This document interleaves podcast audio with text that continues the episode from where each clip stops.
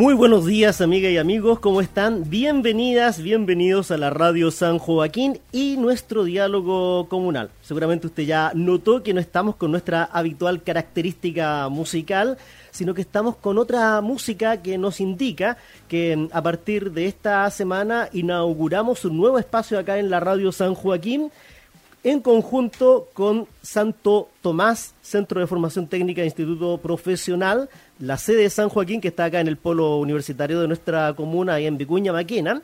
Y este espacio lleva eh, por nombre Santo Remedio y para ello nos van a acompañar las periodistas Macarena Maldonado y Camila Tapia, a quienes le damos la más cordial bienvenida a la radio San Joaquín. ¿Cómo están? Hola, buenos días. Sí, así es, muy bien.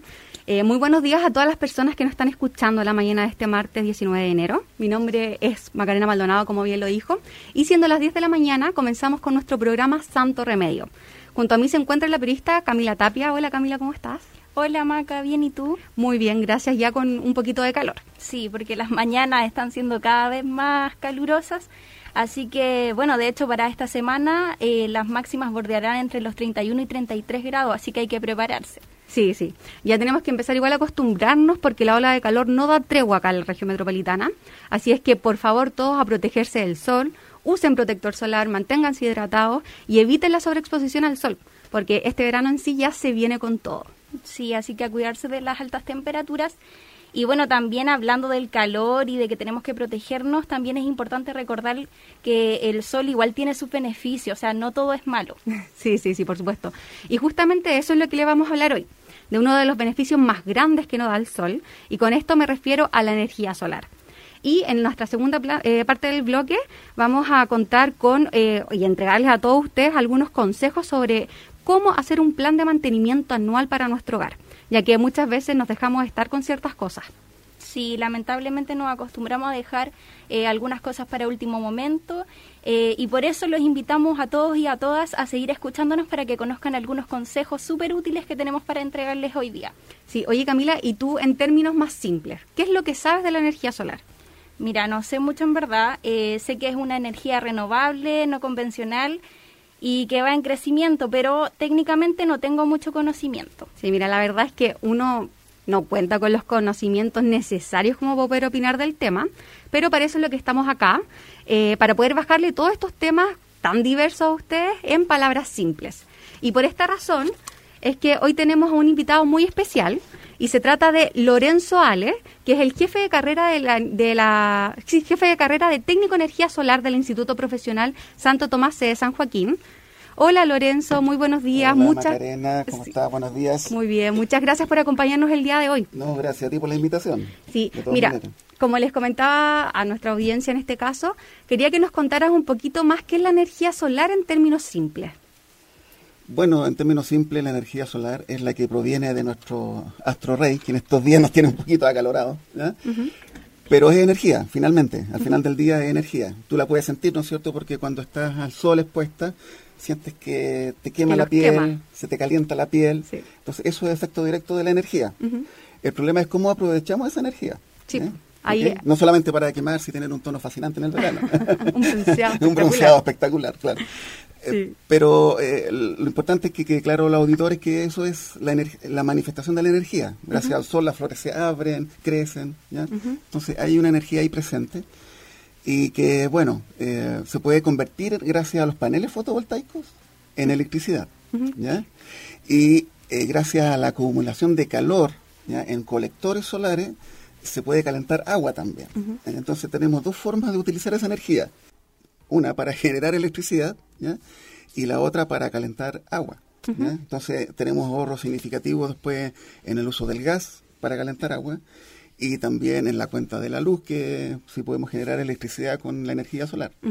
Lorenzo, y bueno, mencionaste los paneles fotovoltaicos. ¿Qué son estos paneles fotovoltaicos para que podamos entender un poquito más de este tema? Bueno, es una estructura policristalina o monocristalina. No quiero ser muy técnico, pero son cristales de silicio, semiconductores. Pero lo importante, más que el dato técnico, es que al incidir un haz de luz sobre el panel, se convierte en energía eléctrica. Ya. Hace la transformación de la energía solar en energía eléctrica, en corriente continua de energía eléctrica. ¿Y es recomendable realizar la instalación de estos paneles solares, eh, no sé, en nuestras casas en este caso? Bueno, a nivel de generación, hablemos en grandes instalaciones, ha aumentado mucho en Chile la inversión. ¿ya? A nivel de casa, de a poquito se ha ido, digamos, metiendo en el ADN del chileno, digamos, eh, contar con energía gratis, porque esta energía es gratis. ¿ya? Esa es la ventaja que tiene. ¿ya? Si bien es cierto, hay que invertir dinero en instalar los paneles, en instalar el sistema, es una energía que es gratuita ¿ya? y que está disponible para todos. ¿ya? O sea, eh, para, hacerte una comparación, en una hora toda la energía del sol que llega a la Tierra ¿ya? es equivalente a la que gasta todo el sistema productivo en un año en todo el mundo. Esa es la relación. Esa es la relación. Uy, es harta la diferencia entonces. Pero es una pues. cantidad de energía impresionante, gratis y que está disponible ahí para nosotros, por lo menos hasta que el sol se muera, pero eso ya eh, está pronosticado en varios millones de años más. Esperemos. Oye, ¿y quién puede realizar esta instalación de los paneles solares en las casas y qué sistema eh, de energía solar se puede instalar? ¿Quién puede? Bueno, hay eh, institutos como el nuestro que están formando profesionales especializados en energía solar, que son capaces de instalar ya sea los paneles fotovoltaicos para generar electricidad o bien estos colectores solares que sirven para calentar el agua. Ah, son distintos. Hay uno que es especial para el agua y otro para la electricidad total de la casa. Ah, mira. E, e, en uno se utiliza la energía térmica del agua, o sea, del sol, perdón, para calentar el agua. ¿ya? Y en el otro se utiliza la energía directa del sol para transformarla a través de estos semiconductores que yo te mencionaba en, corriente eléctrica. Ya, perfecto. ¿ya? Son cosas diferentes. Hay dos formas de aprovechar la energía. Y tengo una consulta, nosotros, no sé, generalmente vamos por las comunas y caminando y vemos arriba de los techos de las casas unos tipos de colectores, no sé si está bien el término. Que pueden ser colectores o pueden ser paneles. Ah, ya, porque son así como redonditos y traen la... Esos son los colectores solares para calentar agua. Ah, esos son para calentar el agua, sí. Los que tienen un estanque son para calentar agua. Ya, ya, El colector es la placa, ¿no es cierto? Que generalmente es un vidrio negro, ya un cristal, un espejo, un, vidrio negro, perdón, donde pasa por dentro una tubería de agua entonces acumula el calor, se calienta el agua, ¿ya? Mm. pasa al estanque y ahí se produce el intercambio de calor con, la, eh, con el agua que tú vas a utilizar. Entonces, y en este caso yo podría entonces, eh, no sé, que mi casa funcionara solamente con energía solar para uso eléctrico. Bueno, en la zona donde no llega la red eléctrica y donde no llega la red de gas domiciliaria, es la única opción. Ah, mira, ya. O sea, Quizás antes esto era muy caro, pero ahora han bajado bastante los costos, gracias a la erosión de los chinos en todo esto, que han bajado los, los, valores de, de, los paneles fotovoltaicos. Y, bueno, eh, eso ha provocado que los particulares se fijen más en, eh, en este tipo de conversión de energía. en vez de tener un generador a petróleo, por ejemplo, que era la opción anterior, ¿ya? Instalan, en vez de un generador a petróleo, un, un, sistema de paneles fotovoltaicos. Perfecto. Oye, Lorenzo, ¿y, esta energía, valga la redundancia, funciona cuando está lloviendo o cuando hay un día nublado? Por supuesto que sí. Evidentemente, no es la misma radiación. Ah, eh, Puede tener cortes, dices tú. No, no, hay menos producción. Lo que pasa es que un profesional eh, responsable en esto te va a diseñar el sistema para el día de peor radiación en el año. Ah, la radiación está medida en todos los días del año, en todos los meses del año en Chile. ¿ya? Uno se puede meter al explorador solar ¿ya? del Ministerio de Educación y ve la radiación MEAME de todo el año en Chile, ¿ya? en un cierto sector, ¿ya? en Santiago, en el norte, en el sur, donde sea que tú vayas a instalar el panel, el sistema fotovoltaico. ¿ya? Entonces, gracias a esa medición de radiación, tú puedes diseñar el sistema para que te cubra lo que tú necesitas de energía, pensando en el mes más malo de radiación. Ah, perfecto. Por lo tanto, no habría problema. Entonces el resto queda cubierto. Ya, perfecto. Entonces, un instalador responsable te va a hacer ese cálculo. ¿ya? No te va a instalar cualquier panel porque sí. ¿ya? Te va a calcular, usted necesita esta cantidad de paneles porque en el mes de junio y julio, que son los meses más malos de radiación en Chile, ¿ya? porque ahí estamos en pleno invierno, ¿ya?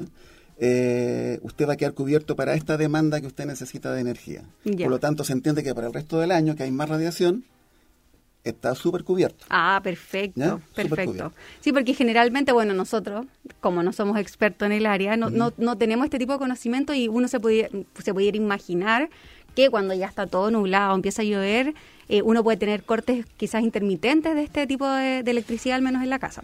Mira, cuando está lloviendo, la ventaja es que se lavan. se mantienen solitos, ¿ya? se lavan. Y por lo tanto, al lavarse, aumenta también la eficiencia del, panel. ¿ya? Eh, y cuando está nublado, igual hay radiación. Sí, el sol Claro, no es como el sol directo, que ahí está el 100% de radiación, pero ahí la eficiencia evidentemente que disminuye, ¿ya? y puede disminuir hasta un tercio de lo que podría generar con sol directo. Ah, ya, pero tampoco es tanta la diferencia. Pero igual hay conversión. Por, ejemplo, el año pasado, cuando podíamos salir con los alumnos a terreno, ¿ya? Eh, fuimos a una planta fotovoltaica en Melipilla, en San Pedro, ¿ya? y que era una planta grande, una PMGD, o sea, un pequeño medio de generación distribuida que se llama, que le vende directo a la distribuidora de energía, ¿ya? distribuidora llamemos en él, ¿ya? Eh, y que era una planta de 9 megawatts, ¿ya? 9 millones de watts, ¿ya? Eh, y justamente ese día estaba nublado, y fuimos a ver la generación, y la generación era mm, aproximadamente un tercio de lo que podían generar con el sol, a, pleno sol, con el sol directo. O sea, igual se genera. Sí, pues, igual hay. Igual hay radiación. Y en este sentido, bueno, se sabe que durante los últimos años Chile igual ha tenido como un alto crecimiento energético en esta materia de energías renovables no convencionales, ¿cierto? Sí, claro. Eh, y esto al, menos se dice que se debe al, al incremento o al crecimiento de la energía solar. ¿A qué se debe este incremento de, la energía solar en este caso? Bueno, eh, en Chile tenemos una gran suerte. Hemos sido bendecidos con una gran radiación solar, ¿ya? sobre todo en la zona norte, que es una de las mejores del mundo, la más limpia además. Eh, bueno, también hay buena radiación en el norte de África, ¿no es cierto? En ciertos lugares de Estados Unidos. Arabia Saudita, nosotros sabemos que... Claro, pero en Chile está uno de los puntos de mejor radiación en el mundo. Por lo tanto, tenemos condiciones naturales que eh, hacen que los inversores extranjeros se interesen por invertir en Chile en generación de energía eh, solar. Esta energía eh, renovable, no convencional que se llama. y que por eso en Chile ha crecido bastante. Por ejemplo, en el, en el 2006, solo un 2% de la matriz energética chilena, o sea, todo lo que está instalado que genera electricidad en Chile, ¿ya? llámese la hidroeléctrica, las termoeléctricas que generan electricidad usando carbono o petróleo, ¿ya? Eh, solo el 2% era de generación solar. Ya era poquito. En cambio, en 2007 se pegó un salto importante al 7% del, de, toda la... De un año a otro. De un año a otro. De toda la eh, energía que se genera en Chile, pasó a ser un 7% solamente de energía solar creció bastante, considerablemente. Exactamente. Y actualmente estamos en el orden del 11-12%, ya. En el a finales de 2020. Por lo tanto, está en sostenido crecimiento, ¿ya? y cada vez crecimientos mayores. ¿ya? Eso se dice exponencial. ¿ya? Entonces, es una, es una energía que no va a decrecer con el tiempo, sino que al contrario, va a aumentar. De hecho, para la pandemia, eh, muchos sectores se vieron afectados. ¿ya? ¿no es cierto? Como la construcción, el comercio. Pero las inversiones en proyectos de energía solar, no. No. No. Se siguieron sosteniendo. Ya. Hay, más si bien no crecieron tan rápido como antes, pero siguieron creciendo. Va en aumento entonces, no es algo que vaya a morir ni... Exactamente, no es algo que vaya a morir, al contrario. ¿ya? De hecho, se, se, quería eh, que para el 2025 ¿ya? Eh, el 25% de la energía generada en Chile fuera por energía renovable. ¿ya? Y ya en el 2020 alcanzamos eso. ¿Verdad? Exactamente. ¿Como en cuánto porcentaje más o menos vamos en, en este año? Eh, bueno, no hay todavía estadísticas de eso, porque estamos muy recientes, pero a finales de, 2020 ya alcanzamos el 25% de generación ¿ya? en energías renovables no convencionales, donde de ese 25%, el 12% solar. Ah, el resto son eólicas u, otra fuente de, energía renovable. Ya, perfecto, perfecto. Entonces, igual, de cierta forma, se podría decir que la energía solar va a liderar la agenda energética y el crecimiento en Chile, ¿o no? Esa es la idea. Para el 2050 queremos llegar al 70%. ¿Y qué mensaje le darías tú, en este caso, no sé, a las personas que nos están escuchando o a, a, los, a, los jóvenes que quieren estudiar, en este caso, esta carrera? Bueno, les diría que em, de partida en el futuro van a tener trabajo de todas maneras. o sea, partamos por ese lado, por el lado práctico. ¿ya? Pero si les gusta la ingeniería, les gusta la tecnología y no saben para dónde dirigir ese interés tecnológico o ese interés eh, por, la, por las carreras más científicas o más técnicas, bueno, la, la, carrera de técnico en energía solar o en energías renovables es una muy buena opción en este momento. ¿Ya? Es una carrera corta en nuestra institución, que dura dos años y medio, y por lo tanto el alumno queda capacitado para eh, diseñar, instalar o mantener sistemas de energía solar, sean los paneles fotovoltaicos que hablábamos al principio, o estos sistemas térmicos para calentar agua. El agua. Está centrado en esas dos posibilidades de nuestra carrera. ¿Y como experto le recomendarías entonces a, las personas a instalar estos paneles solares?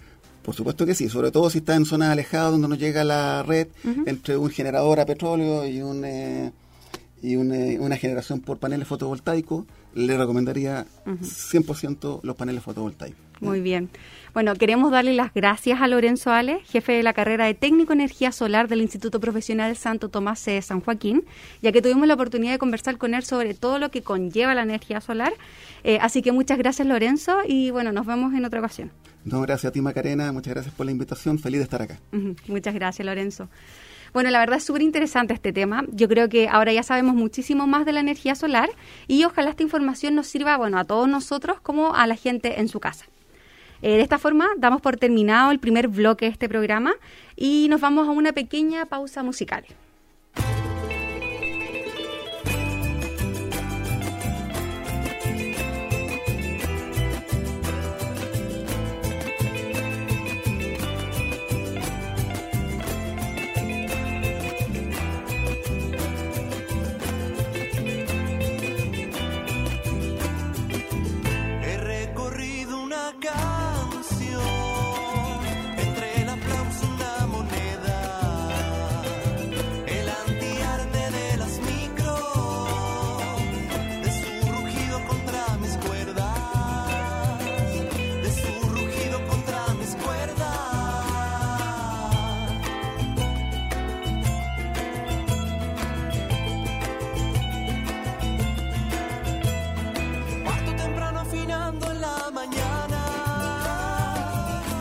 flaquita de madera, con sus acordes tan viajeros.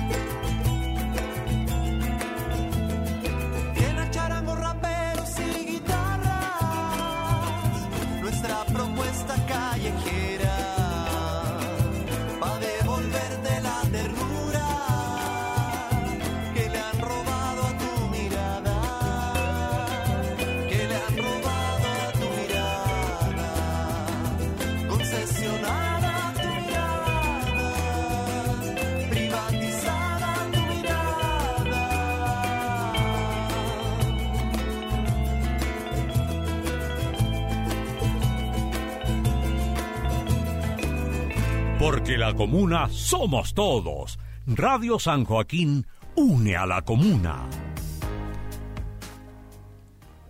Ya estamos de vuelta aquí en Santo Remedio y bueno, Maca, muy interesante el tema que tocamos eh, anteriormente. Sí. Pero como lo prometido es deuda, eh, ahora nos vamos de lleno con consejos de mantenimiento para nuestras casas. Por eso dejamos con ustedes a José Lizana, jefe de la carrera técnico en mantenimiento industrial del Instituto Profesional Santo Tomás, sede San Joaquín. Hola José, ¿cómo estás? Bueno, primero agradecerte eh, por estar con nosotros esta mañana. Hola, buenos días. Buenos eh, días, José. Oye, bueno, cuéntanos un poquito a qué se refiere este plan de mantenimiento anual para nuestros hogares. A ver, un poco eh, algo importante que eh, uno invita eh, es poder que ser observativo, ¿cierto?, de las cosas que están pasando. y, y, una de las primeras cosas es nuestra casa.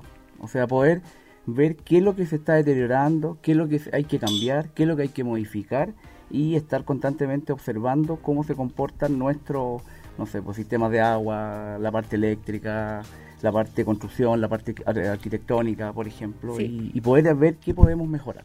Sí, porque como bien decía Camila, muchas veces dejamos estas cosas como para último lugar y ya cuando las vemos estamos así, pero a punto de que todo se echa a perder. Exactamente, siempre llegamos cuando ya eh, llegamos cuando algo se daña totalmente y, son muchos tiempos perdidos, podríamos decir. Oye, José, ¿y existen algunos tipos de mantenimiento? Claro, eh, actualmente eh, lo que uno hace, el enfoque industrial enfocado a la casa, el primer mantenimiento es el mantenimiento correctivo, ¿cierto? Que es cuando se daña algo, uno lo cambia. Después viene el mantenimiento preventivo, que es donde uno eh, trata de ir viendo las consecuencias que tiene el, mantenimiento y uno va tratando de anticiparte antes que fallen las cosas. Claro, siempre mejor entonces la anticipación antes que ya cuando... Y el otro mantenimiento es cuando uno ocupa instrumentación. Por ejemplo, no sé, cuando uno va al médico, por ejemplo, le toman la temperatura. El instrumento va a indicar que tú tienes una temperatura X y ahí el médico va a tomar una decisión. Es lo mismo en, esos tipos de mantenimiento. Esos son más o menos los tres tipos que hay y la idea es aplicarlo. ¿Y hay algún, algún tipo de criterio que sea aplicar frente a esto? Sí, nosotros le llamamos el criterio de criticidad o algo crítico. Entonces uno elige cuál es la criticidad o lo que puede ser crítico a que falle. Entonces, un ejemplo, si yo tengo, estoy en, mi, agua, eh, me daño con agua caliente, por ejemplo, la mi prioridad es el mantener el calefón, por ejemplo. Entonces el calefón tiene que estar, eh, yo estarlo siempre constantemente chequeando. El otro podría ser el agua. Entonces, no todas las cosas tienen una importancia, ¿cierto? Y por eso se elige un criterio. Y generalmente uno nunca le hace tanta mantención al calefón. Particularmente cuando falla. Sí, de hecho, falla y hay que cambiarlo. Exacto, ese es como el gran... Eh, podríamos decir, lo, que uno siempre hace. Entonces uno tiene que romper ese paradigma de que, ¿por qué no, ya que estamos más en la casa, observemos, chequeemos, visualicemos y todo eso? Oye, Lorenzo, para darle un, dato a, a, a, toda la audiencia, ¿Cada cuánto se va a hacer la mantención para el califón, que es el que estamos hablando ahora? Particularmente uno debiera hacerles una vez al año. Ya. normalmente estamos hablando. Y dependiendo el tiempo, porque mientras más tiempo se ocupe algo, yo debo ir, ir aumentando el mantenimiento del equipo. Entonces, si es nuevo, debería ser una vez al año y cuando ya va pasando más el tiempo, dos, tres años, por lo menos unas dos veces al año. Y ese mantenimiento yo tengo que llamar a un especialista que me lo venga a ver, ¿cierto? Eh, actualmente con los equipos que tenemos, nosotros tenemos que tener un especialista. Ah, no, no es como uno, porque, tenemos red de gas y ahí es un tema más complejo. Claro. Y, y, si es que no podemos desglosar un poquito este tema del mantenimiento. Tú mencionabas anteriormente eh, la red eléctrica, etcétera. Respecto entonces a la revisión eléctrica, en caso de yo no querer contratar un especialista en la materia, ¿puedo realizar la inspección visual y verificar que estas conexiones estén ajustadas y no sueltas? A ver, yo creo que uno de los grandes criterios y factores que tenemos nosotros como seres humanos que siempre somos críticos de las cosas. Entonces, a ser crítico, siempre yo los invito a observar lo que tú tienes en la parte eléctrica, enchufe, alargadores, evitar alargadores, evitar alargadores, ya. No, Mira, de todo ocupamos siempre hartos alargadores en la casa. ojalá evitarlo, ya.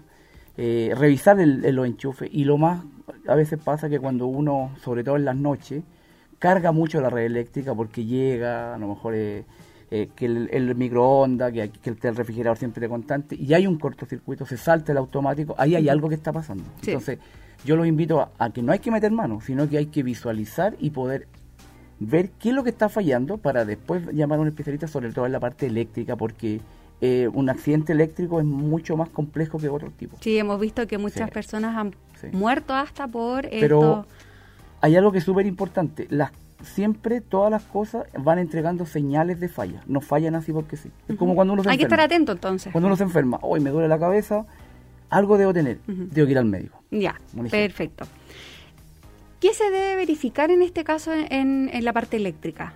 Eh, particularmente que los enchufes estén funcionando bien. Por ejemplo, si tengo un enchufe que tiene dos o tres, que estén funcionando los tres, que no estén sueltos, porque algunos se salen hacia Siempre afuera. Siempre se salen, sí.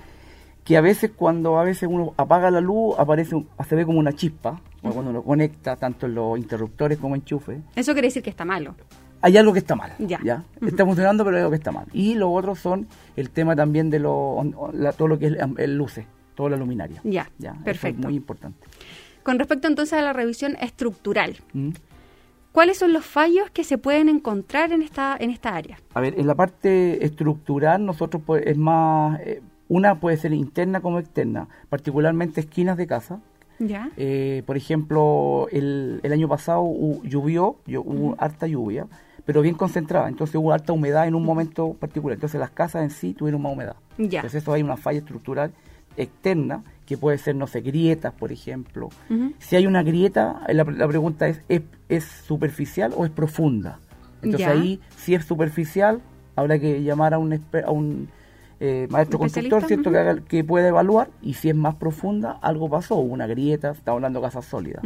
Lo mismo puede pasar con un temblor, un Exactamente. terremoto. Ah, Somos un país sísmico, entonces también lo afecta esa parte. ¿Y cada cuánto se tiene que hacer esta inspección en las partes más estructurales? Eh, debiera ser particularmente cuando van pasando las estaciones del año, cuando uno se va ah, anticipando las estaciones del año. Por ejemplo, ahora estamos en verano, debiéramos empezarlo a preparar para otoño y invierno. Ya, perfecto. Por ejemplo. Siempre hacerlo anticipadamente, entonces recordarlo. Porque, pasando, porque por ejemplo, invierno, la humedad va a ser bien muy va a ser muy fuerte. Y en el verano el, el exceso de calor, la temperatura que, que hemos estado teniendo. Y bueno yo sé que hay una diferencia entonces entre la parte estructural y la arquitectónica. Sí. ¿Cuáles son los puntos en los que me debo poner foco yo en este caso de la, parte de la parte arquitectónica? En la parte arquitectónica es como cuando tú si se hizo alguna tu casa o tú hiciste una modificación en la casa, y en esa parte algún punto crítico que tú tengáis que tenga, te teniendo fallas o, o, te haya teniendo que a lo mejor hiciste un techo particularmente a lo mejor muy angular y ese ángulo te afecta en la caída del agua y ah, se está afectando estructuralmente. Se mezclan las dos cosas, pero es más la parte arquitectónica. Como lo de afuera, como la carcasa, dices tú, las ventanas, las O alguna cosa que tú adentro tú crees que no está bien hecha o no quedó bien hecha y tú puedes mejorarla. Ya, perfecto. Por otro lado, está eh, uno puede hacer un tipo de, revisión mecánica, ¿cierto? Eh, eh, cuéntanos un poco más a qué se refiere este tipo de revisión mecánica, porque al menos lo otro ya uno lo puede tomar así como ya por deducción. A ver, nosotros le llamamos, bueno, a nuestro, en, las carreras nosotros le enseñamos a los alumnos que la parte mecánica es como la parte más entre de, por ejemplo, en este caso, de cubiertas, de lo que es techo, lo que es pintura, lo que es humedad, en el caso de la red de agua, por ejemplo, que es muy importante la red de agua. y es, un tema bien... Eh, la fuga del agua, de repente, muchas veces, muy probable que han, escuchado o han visto en sus mismas casas que trae problemas. y a veces pasa que nosotros le decimos a, los alumnos, le decimos la ley de Murphy, que pasa justo cuando no tiene que pasar, pasa. Sábado, domingo, festivo. Entonces, ese un, y lo otro que también, eh, el estado de las puertas, el estado de las ventanas. ¿Qué pasa con las puertas en este tiempo, cierto? Particularmente se agrietan, y en, la, en el invierno con la humedad se, hincha. Entonces, la puerta hay que mantenerla. Hay que, en esta época, cuando ya pasa el. Hay que, ojalá antes del verano, poderla barnizarle, echarle un aditivo que la puerta tome humedad y no se dañe. Sí, es Estructuralmente, interna y externamente. Y con respecto al agua, el, el, agua potable, por ejemplo, ¿tiene que tener algún tipo de mantención? Sí, mira, lo que yo siempre eso se ve a nivel global hasta en industria, y si lo llevamos y lo aterrizamos a la casa, lo que uno siempre hace es una recomendación, cierre todas las llaves y vaya al medidor del agua. Ya. Entonces cuando uno ve el medidor, va a ver que el medidor no debiera girar. Ah, ya. O, si es digital, no debiera moverse, porque está todo cerrado. ya. Entonces, cuando, se corta esa es como una mantención visual. Ya, Usted corta la llave. Eso, pero se corta la general, ¿cierto? La general. Ya. O, no, no, no la general, sino que tú todo lo que ocupas en la casa. Ah, ya lo dejas de utilizar. Lo dejas de utilizar, ¿cierto? Y debieras ir a ver, si el reloj se mueve, es que tú tienes una fuga. ¿Dónde tienes la fuga? Es la que hay que buscar. Porque puede ser a lo mejor en los baños, particularmente en el WC, que a veces eh, esa es una pérdida, porque ustedes saben que el agua, aparte que es, es cara, ¿ya? y además es un, eh, un un elemento de energía que está, siendo muy eh, complejo actualmente poderlo generar, entonces hay que cuidarla y además afecta tu bolsillo cuando tú estás pagando la cuenta de luz, perdón, de agua. Entonces, ¿qué es lo que pasa ahí? Que eso es una primera, algo visual. Y después hay que ir viendo las uniones, lo que es llave, lo que es el, WC, ¿cierto? El típico que uno tiene que cambiar las la, gomas de llave Y cuando ya es más fugas particulares en muro, eso ya es más entre estructural y fuga. Y ahí hay que llamar ya, pero tú, lo, viste, tú lo visualizaste. Ya, perfecto.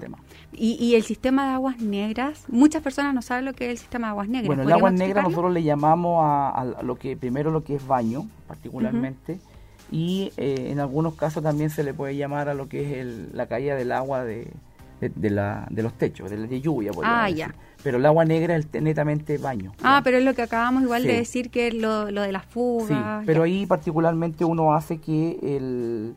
Nosotros, bueno, eh, nuestra empresa de servicios de agua, eso lo, lo, tiene que revisar constantemente. Y lo otro es lo que uno vota como residuo al baño, que es solamente está considerado una característica, no una papel y cosas así, que también afecta porque, porque va a tapar el... Sí. Oye, José, eh, respecto a las estaciones del año, tú lo mencionaste anteriormente, ahora que ya estamos en verano, ¿cuáles son los puntos en que la audiencia en este caso se debe fijar para poder arreglar en este caso la casa? Ya, mira, por ejemplo, en este momento estamos en verano, nosotros tenemos que en esta época ya empezarlo a prepararnos para el invierno. Sí, lo que nos mencionaba, sí. Porque más encima no sabemos si puede llover en febrero, marzo, abril, y es como eso ha ido cambiando. Sí. Entonces hay que prepararse. Entonces uno lo que tiene que en ya empezar a ver no, eh, son canaletas, que la canaleta esté limpia, que no revisar el techo, por ejemplo, cuidado también cuando se, uno se suba al techo, ya vendiendo ahí. Eh, lo otro, cierto, es eh, el tema de ver en la parte estructural que la muralla esté protegida, los muros estén protegidos, como, ojalá con una pintura, con un elemento, porque viene la humedad, ¿cierto?